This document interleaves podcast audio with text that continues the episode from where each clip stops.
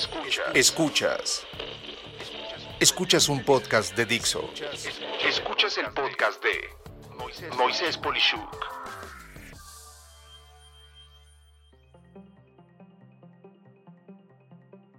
Amigas, amigos, eh, estamos en el mes del Día del Padre y en esta ocasión yo siempre he buscado hacer que mi podcast hable de negocios, tecnología y sentido común.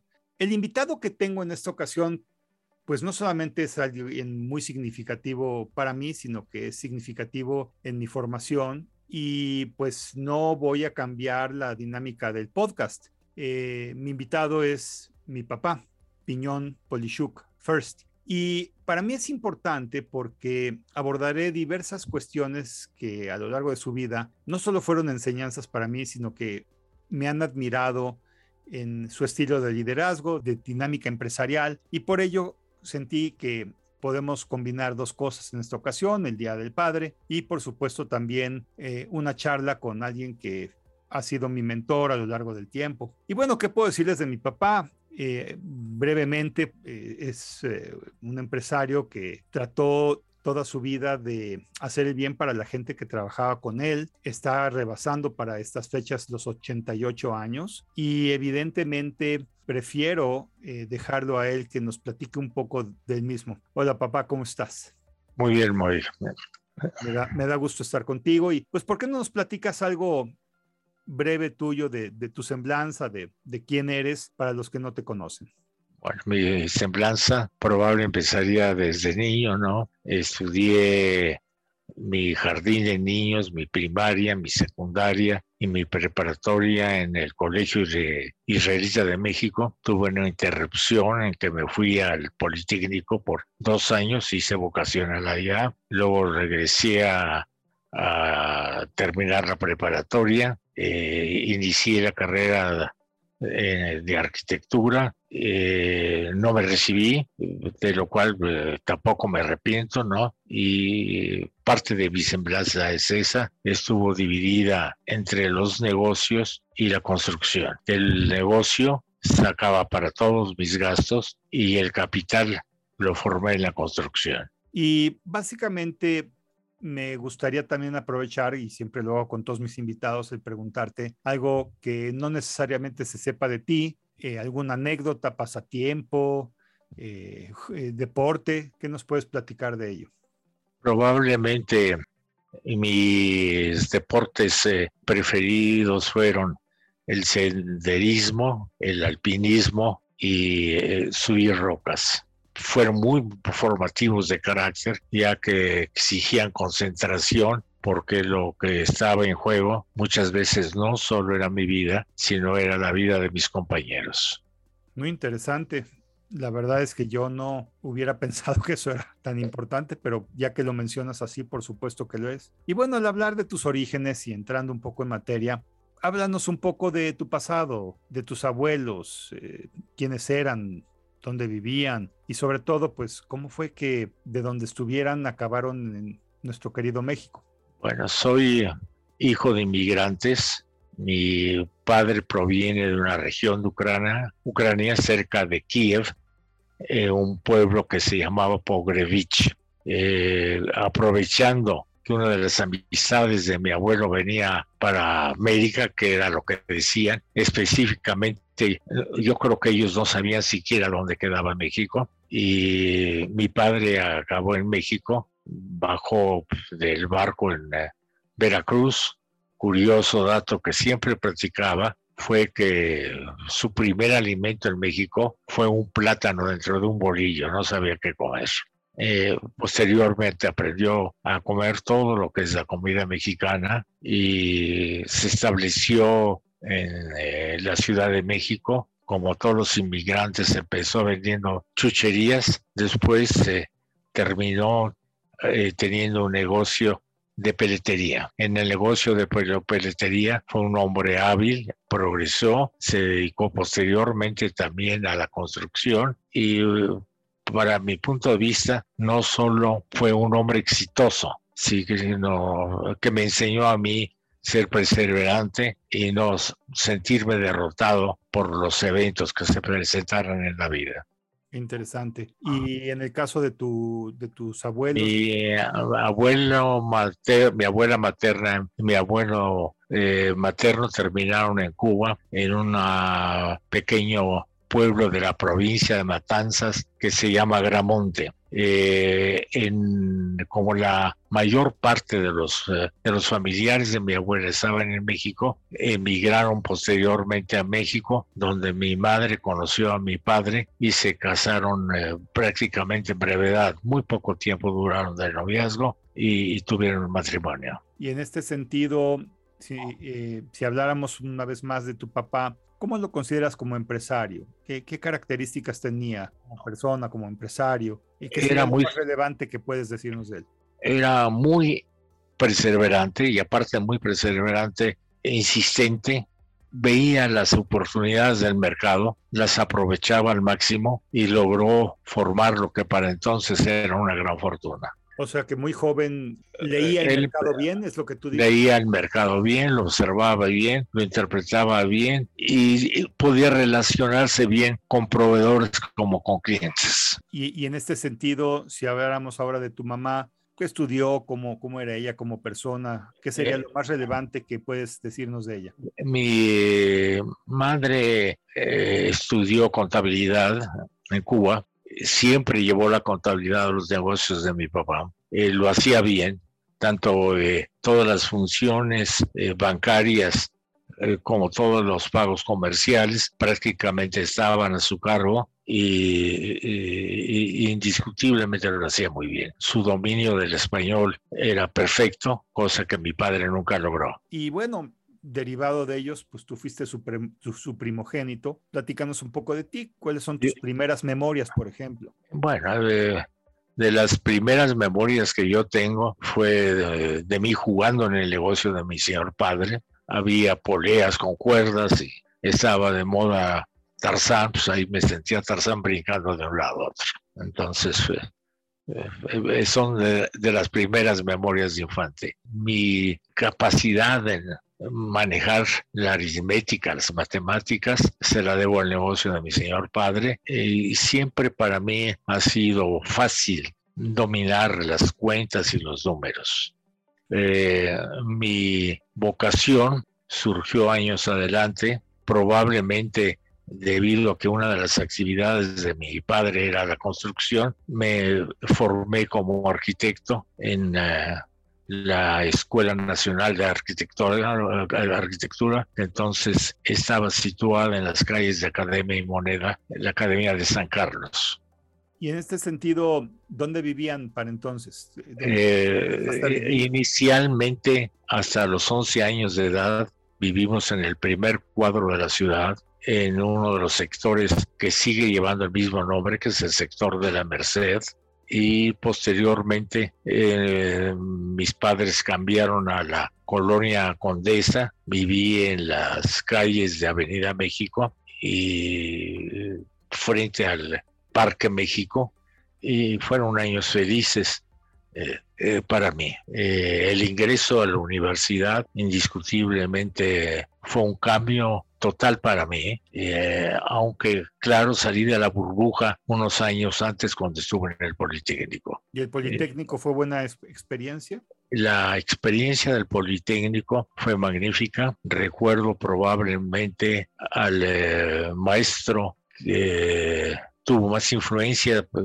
sobre mí en, toda mi vida, que fue el maestro, el arquitecto Echeverría del Prado, de cual aprendí no solo a dibujar, sino aprendí matemáticas, álgebra, cálculo y diferencial e integral. Y, y, realmente después de esa estancia en el Politécnico, yo ya no tuve realmente que aprender nada más. Todo se daba con facilidad porque tenía muy buena base. Claro, entonces fue definitivamente el Instituto Politécnico Nacional un lugar muy, muy crucial en tu vida. Muy, sí, muy importante. Y ahora, en ese sentido, digo, recuerdo que de joven alguna vez platicabas que eras tanto tímido como tartamudo. ¿Cómo, cómo venciste esto? Definitivamente, probablemente por timidez o no sé por qué causa, era eh, totalmente tartamudo. Eh, tuve que hacer, eh, cayó en mis manos una revista de el Reader Diges que se llamaba entonces, un artículo en que se decía no solo cómo vencer la timidez, sino cómo tratar de hablar en público. A raíz de eso, eh, empecé a facilitar mi capacidad para hablar en público. Posteriormente, a una edad muy temprana, me invitaron a ser participante de una logia masónica donde me formé como orador y tuve la oportunidad de ocupar ese puesto y mi facilidad de expresión mejoró muchísimo durante los años que participé en ella. Y ahora, eh, digo, estamos hablando de que estudiaste y, de pronto ya estabas trabajando en una... ¿Cómo inició tu vida empresarial? Llévame de la mano de cómo, qué, fue lo primero que hiciste, qué, qué hacías. indiscutiblemente, vaya, me gustaba anteriormente la buena vida la viví plenamente hasta que llegó un momento en mi vida en que dije, basta, eh, tengo que pensar seriamente. Eh, recuerdo perfectamente el momento en que decidí que pensando positivamente tenía que encontrar una buena pareja y en ese tiempo pensé en lo que se convirtió en tu madre que yo conocía porque pasaba frente a mi casa desde que ya tenía unos 12 años, me llamaba mucho la atención y decidí empezar a salir con ella. En, el lapso, cuando empecé a, a salir con tu mamá, mi padre enfermó gravemente y esa enfermedad de mi padre, que duró muchos meses, me acabó de formar, acabó de afirmarme me volví mucho más serio, eh, decidí casarme con tu madre y emprendí entonces un cambio. Como no podía vivir de la construcción, volví a retomar la actividad que tenía mi, eh, padre, tu abuelo, y abrí un negocio de peletería. En el negocio de peletería eh, fui exitoso, logré formar capital y posteriormente me asocié con dos amigos para iniciarme en la vida de la construcción, donde también me fue muy bien. Y bueno, hablando de ti como empresario, yo creo que sobre todo para los que nos escuchan, quiero aclarar que no todo fue miel y hojuelas, ¿no? No, por supuesto. Recuerdo claramente un 6 de enero de 1984, cuando de por sí el negocio que tenías estaba bastante tambaleante y te robaron todo en esa noche de antes del día de los eh, de los Reyes, ¿verdad? El 6 de enero. Sí, eh, fue, fue, fue, Y ahí que indiscutiblemente fue un punto incisivo. Como todo lo malo, eh, tiene algo de, de bueno. Eso me impulsó nuevamente a trabajar y si no hubiera sido por ese impulso, probablemente yo no hubiera progresado económicamente, porque entonces tomé en serio el trabajo, indiscutiblemente dio resultados y, empecé a formar capital eh, ya progresivamente sin tener realmente tropiezos. ¿Y, qué recomendación en este sentido le das al que tiene que empezar de cero otra vez, todo de nuevo? Porque esto sucede muy frecuentemente. ¿Qué, ¿Qué le podrías decir a alguien de eso? Indiscutiblemente, cuando uno tiene que volver a empezar eh, de cero, uno ve la vida con pánico. Pero eh, mi recomendación a, a la gente que estuviera en esa circunstancia es que no vea eso como un fracaso, sino que es una nueva oportunidad en que la experiencia adquirida lo va uno a hacer las cosas de una forma mucho mejor y, más, más activo y, con mucho más sentido de oportunidad. Y bueno, claro, em, algo que me sorprende, papá, como empresario de ti, que tengo que reconocer que es muy poco visto, es el tema de que tú siempre compartiste tu conocimiento de cómo comprar, de cómo hacer las operaciones, incluso muchos de tus empleados, eh, ya dado el tiempo, no solamente te abandonaron, sino que como, es la ley de la vida, te, superaron, te superaron por mucho como empresarios. O sea, ellos fueron incluso más, más grandes que tú y te invitaron a cortar listones de sus empresas. Indiscutiblemente. ¿Qué te motiva como empresario a, hacer así? Eh, eh, eh, creo que no fue una motivación como empresario. Creo que eh, en, ese parte, en esa parte rodearme de gente que no sabía nada y que se convirtieran en eh, gente valiosa para mi empresa, eh, más, más que nada el formarlos fue no el motivo de que ellos mejoraran, el motivo que ellos mejoraran para la empresa, indiscutiblemente aprendieron a hacerlo y muchos me superaron y actualmente lo hacen mejor que yo lo hice. O sea que podríamos decir que, si entiendo lo que dices, ellos los quisiste mejorar porque teniendo gente mejor que otros era parte de tu ventaja competitiva. Y lo fue, sí, así es. O sea que así compartías el conocimiento porque así todos ellos iban a mejorar, claro, para claro. pero también para tu empresa. Pues, así es, se convirtieron en hábiles eh, eh, vendedores, en hábiles eh, colaboradores, veían oportunidades que yo no veía, me las comentaban y yo pude aprovechar también sus puntos de vista. Y amigas y amigos, como ven, eh, entendiendo esta parte de, de, una vida empresarial de más de 88 años, pues evidentemente creo que todos podemos aprender que, contrario al dicho de pues prácticamente nunca capacitar y nunca enseñar a la gente, el valor de la ignorancia eh, puede ser catastrófico y el conocimiento algún día, claro, eh, se convertirá en tu competencia, pero mientras no lo es, te hace crecer, ¿no? Así es. Y ahora, en este sentido, en el proceso empresarial, ¿qué, qué opinas de la deuda? ¿Es algo bueno? Eh, ¿Tú lo recomiendas como una estrategia? Indiscutiblemente, soy de las personas que no le gusta estar endeudado. Vaya, creo que los intereses no se deben de deducir de una utilidad posible, que hay que evitarlos. Por pequeños que estos sean, disminuyen la utilidad de la empresa, que lo mejor es trabajar con propios medios y que la única forma de adquirir eh, un poco más de solvencia es eh, de los créditos que no te cuestan, que son de los créditos que puedes lograr de los proveedores. Al eh, tener eh, un crédito mayor, eh, ese dinero inclusive te produce más que a veces la propia venta del producto por, porque va aumentando no exponencialmente. Pero en este término de tiendas de autoservicio, retail, de compraventa de productos, yo, yo recuerdo vívidamente que a ti te ha gustado siempre vivir en el mundo de pago de contado y que más que otra cosa eh, te gustaba eh, tener un mejor precio. Así es. O costo de compra eh, por pago de contado, ¿es correcto?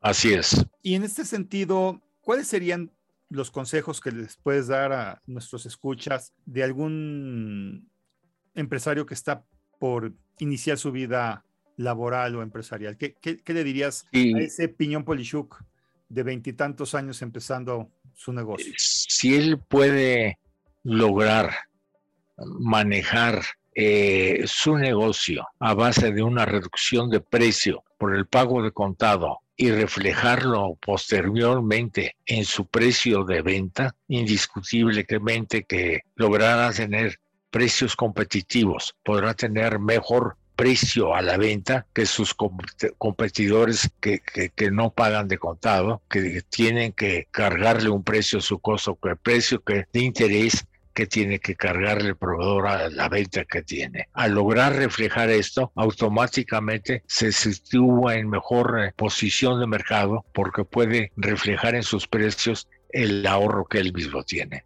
Claro. Ahora, papá, entrando un poco a tu persona, una frase icónica cuando mira, eh, hay, hay, frases que son, como dicen eh, en inglés, se llama el top of mind, lo primero que te viene a la mente cuando hablas de algo, ¿no? Si yo te digo refresco de cola, pues vas a pensar en una marca, si te digo hamburguesa, vas a pensar en una marca. Si yo te viera a ti como un producto, un servicio, la primera frase que se me viene es no te sientas vencido ni aún vencido, que es parte de una poesía que alguna vez eh, tú, Sí, que alguna vez, sí, que alguna vez yo leí y que fue inspiradora, ¿no? Sí. Y, hablo de la resiliencia que tú tienes hacia la vida en general, de que cuantas veces te caigas, pues eh, el hecho es que te levantas. ¿Qué nos puedes decir de eso? Sí, sí, es, eso es un hecho. Vaya, no, no importa que caigas.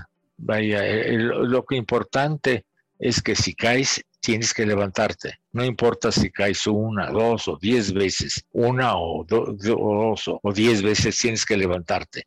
Y siempre que te levantes, lo harás con mejor, eh, con mucho más energía y con mucho más capacidad. No hay que ver el fracaso eh, como tal, sino como una enseñanza.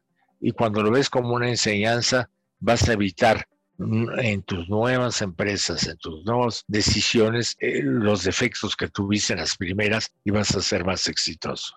Y en este sentido, ¿qué sería algo que cuando eras joven considerabas muy importante y que ahora viendo hacia atrás te das cuenta que realmente no lo era?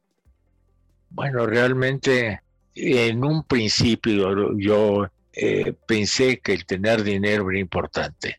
Eh, posteriormente me convencí que el dinero también es una herramienta, y que no hay que ver más que el dinero como una herramienta. Es más eso que otra cosa. Si el dinero lo utilizas como una herramienta, se convierte en algo útil para todo lo que tú emprendas. Si lo ves eh, como un medio en sí, vaya, lo único que vas a tener es acumular dinero.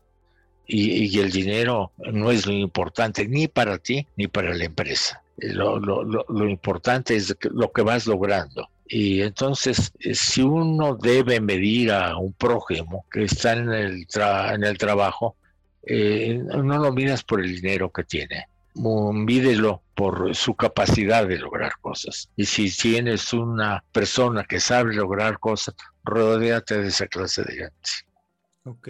Y entonces, si en este tenor tuvieras que vivir tu vida de nuevo otra vez, ¿qué cambiarías eh, de qué estás más arrepentido, de qué estás más satisfecho, qué, qué harías diferente. Si quieres, vamos abordando estas preguntas. ¿Qué cambiarías? Eh, probablemente eh, yo no cambiaría nada de mis fracasos, porque los fracasos formaron el presente y el presente formó el futuro. Creo que el fracaso es una escuela, la mejor escuela que uno puede tener en la vida. Si no tienes fracasos, no aprendes nada. Aprendes de los fracasos, no de los éxitos. ¿Y de qué estás más arrepentido, si hay tal? Probablemente de eh, falta de constancia en una época de mi vida. ¿Y, ¿Y de qué estás más satisfecho? probablemente de lo mismo, de esa falta de constancia, ¿no? Que me dio oportunidades. O sea, eh, depende cómo se vea cada cosa. ¿Qué harías diferente? Eh, no, no, podría decir que haría nada diferente. Creo que vuelvo a tomar un término eh, prestado, un término que no es mío, eh, y, que me encanta, ¿no? Y eh, creo que usaría el término de otro poeta que dice, vivir es morir de vida, apurada así con todos los sentidos. cuando vives eh, la vida apurada, así, eh, poniendo en ella todos los sentidos, eh, creo que estás viviendo realmente. De otra manera no lo estás haciendo. Y, y, bueno, en la forma en la que afrontas tus preocupaciones, fíjate, papá, amigos que nos escuchan hoy, yo estoy muy admirado de la capacidad de, de mi papá de de la forma en la que afronta las preocupaciones, porque pues sí las tiene, pero pues obviamente lo hace de una manera en la que no le afecta, o por lo menos es lo que yo siento. Entonces, pensemos, a ver, te hago algunas preguntas. ¿Qué, te preocupó más en el pasado? Bueno, yo, yo creo que lo que más me preocupó en, en el pasado reciente, me refiero al, pasado donde formé mi matrimonio fue la venida de mis hijos. Me preocupó que ellos no deberían tener carencias. Me preocupó que ellos deberían tener educación, que ellos deberían tener una formación. Eh, no, no, no me preocupó si venían con un 6 eh, o con un 10. Lo que me, preocupó y lo que me daba gusto es que podrían eh, sobrellevar las dificultades y, resultar triunfantes de cada una de las empresas que ellos se dedicaron. Eh, estoy contento con los logros que han tenido eh, mis hijos en, la vida y estoy satisfecho de la postura que tienen ellos ante la vida. No siempre estoy de acuerdo, pero, pero estoy contento con ello. ¿Y qué es lo que más te preocupa actualmente entonces? A mis hijos los veo formados. Eh, mis nietos eh, me preocupan, pero siento que van por buen camino. Eh, los nietos son para mí la extensión de mi propia vida. A cada uno lo veo de una forma diferente. Indiscutiblemente estoy más satisfecho de unos que de otros. Indiscutiblemente tengo preferencias, pero trato de que ellos no las noten. ¿Y qué es lo que más te preocupa entonces del futuro? Del futuro es eh, tener el resto de mi vida eh, con una buena salud, la suficiente como para no vivir una vida de convaleciente, sino seguir envejeciendo, como yo digo, envejeciendo sanamente. Y, envejecer sanamente creo que es una buena actividad. Preparé mi vejez eh, desde mucho tiempo atrás, tratando de eliminar los vicios y adquirir buenos hábitos. Y eh, creo que lo sembrado eh, está dando resultado. Entonces, pues mi preocupación ahorita es nada más vivir el momento. Y en general, ¿cuál es tu sugerencia para afrontar una preocupación? Como les digo, amigos, yo estoy sorprendido. Mi papá es una de las personas que se sacude las preocupaciones de una manera que francamente yo no puedo. Entonces, sí me es interesante preguntar cuál es esta sugerencia para afrontar una ah, preocupación. Hay un viejo dicho que a final de cuentas siempre lo apliqué en mi vida si tu mal no tiene remedio, ¿de qué te apuras? Y si tu mal tiene remedio, pues está bien, pues perfecto, ¿no? O sea, de esa manera adquieres resiliencia, no te preocupes, y vas viviendo. Si no tiene remedio, no, no puedes hacer nada. Y si lo tiene, pues aplícate a resolverlo. Y bueno, de aquí quisiera pasar a hablar un poco de nuestro lindo país de México. ¿Qué opinas de México, papá? Sigue siendo un país de oportunidades. Eh, es un país que te ofrece la increíble oportunidad de educarte, de poder educarte gratuitamente desde, desde, tus inicios hasta tu final. El precio de la educación, indiscutiblemente la primaria, la secundaria y la preparatoria, es prácticamente nulo y el poder formarte en una carrera, tienes dos institutos eh, que, que, son maravillosos, que es el Instituto Politécnico Nacional y la Universidad Nacional de México. Las cantidades que pagas por educarte eh, no tienen comparativo con lo que te cuesta la, educación en cualquier país, sobre todo en los nórdicos, ¿no? Aquí la educación prácticamente es gratuita y si no la aprovechas, eh, es porque no obras la oportunidad que se te presenta. México eh, tiene la capacidad eh, de que tiene todos los climas, todos los alimentos, que tiene su gran mayoría es gente buena y que sigue siendo un país cordial para el nacional y cordial para el extranjero. ¿Y, y qué opinas eh, que son las mejores recomendaciones que le podrías brindar a alguien que quiere iniciar su vida empresarial en México?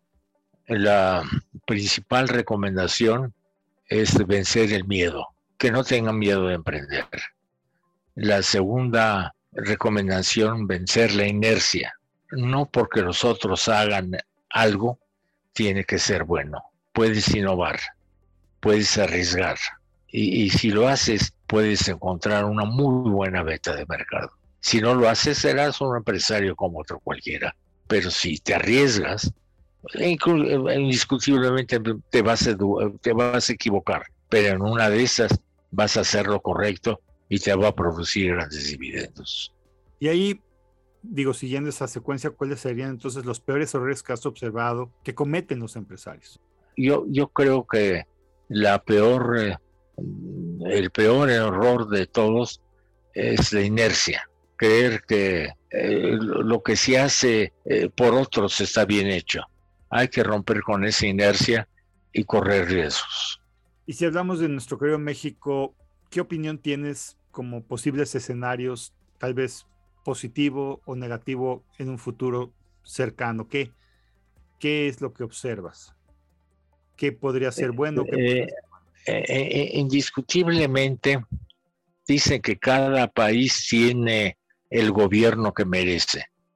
y muchas veces eso no es cierto. Muchas veces nos equivocamos con respecto a los que pueden ser nuestros dirigentes. Lo importante es que en México ya se logró que un gobernante no sea eterno, que tiene un término. Y cada periodo, cada seis años, hay la oportunidad de hacer un cambio. Eh, a, esa, eh, a ese cambio que la gente llama democracia, vaya, eh, creo que la gente no puede equivocarse siempre. Y ah, escogeremos a la gente correcta y muchas veces tendremos el gobierno que este país merece. Y en un escenario positivo, ese sería que, que tengamos un gobierno óptimo o alguna otra cosa más? Eh, sí, eh, los gobiernos se preocupan por eh, poder proporcionarle al pueblo una educación óptima, el futuro será óptimo para el país. Y, creo que hay una inteligencia comunal que siempre nos lleva a eso, a tener eh, cada vez una mejor educación. Y bueno, antes de, terminar, tengo una última pregunta importante. Digo, perdimos a mi mamá ya hace muchos años, pero la pregunta que te quiero hacer es, ¿qué impacto tuvo mi mamá en tu vida personal y empresarial? Eh, eh, indiscutiblemente, creo que si en algo no me equivoqué en la vida, es en, elegir compañera. fue realmente la persona adecuada eh, vuelvo a un dicho de mi papá, la esposa, el cónyuge en general es como el arma que tiene el soldado para ir a la guerra. Si uno tiene una buena compañera, uno está bien armado para la vida. Entonces, su importancia no solo fue, sigue siendo, sigue siendo muy importante. Nunca he podido sustituir la imagen de tu madre. Bien, papá, pues nos estamos acercando al final de, este episodio y acostumbro con todas las personas que tengo el privilegio de entrevistar, de decirles aleatoriamente cinco palabras y que tú comentes lo primero que se te venga en la cabeza con base a esa palabra. ¿Te parece bien que hagamos eso? Ok, podemos hacer el experimento. Pues ahí va. Familia. El, el núcleo que la vida te eh, te, rodea, eh, que es el núcleo eh, íntimo de tus relaciones personales. Esposa o esposo. La compañía, como te decía, el arma para ir a la guerra. Deporte. Es necesario para tener una mente bien dirigida y, un cuerpo óptimo, una salud mejor. Trabajo. Trabajo. Ojalá y se tenga la oportunidad de hacer lo que uno le guste más. Pero si muchas veces no es algo que te guste completamente o que sea completamente insatisfactorio, hay que hacerlo de la mejor manera. hay que poner toda la capacidad en ello. Por último, México. México, como te dije, sigue siendo un país de oportunidades. Eh, para mí siento, para mí es mi patria, pero por ejemplo, no creo que para mi padre fue la mejor elección que pudo haber tenido de llegar a algún país, hacerlo de él, formar aquí su familia. Y me siento privilegiado de ser mexicano. Y hablar, papá, pues digo, muchas cosas las conocí y otras no tanto. En este Día del Padre, que más que ser un día comercial, es una oportunidad como la que yo tuve hoy para compartir no solo conmigo mismo, sino con mis escuchas, eh, a los que les hablo de negocios y de tecnología y de sentido común. Pues el escuchar a alguien que, como lo he dicho fue y es mi mentor. Ha sido un privilegio ser tu hijo y te quiero, pa. Gracias, Bobby. Eh, eh, sabe que también eh, te quiero yo a ti, los quiero a los dos, quiero a mis nietos, ¿no? Y para mí ustedes son un premio, todos ustedes son un premio. Muchas gracias, Pa. Y amigas, amigos, somos Piñón y Moisés Polishuk y agradecemos que nos hayas escuchado. Hasta la próxima. Igualmente, gracias. Gracias por la entrevista.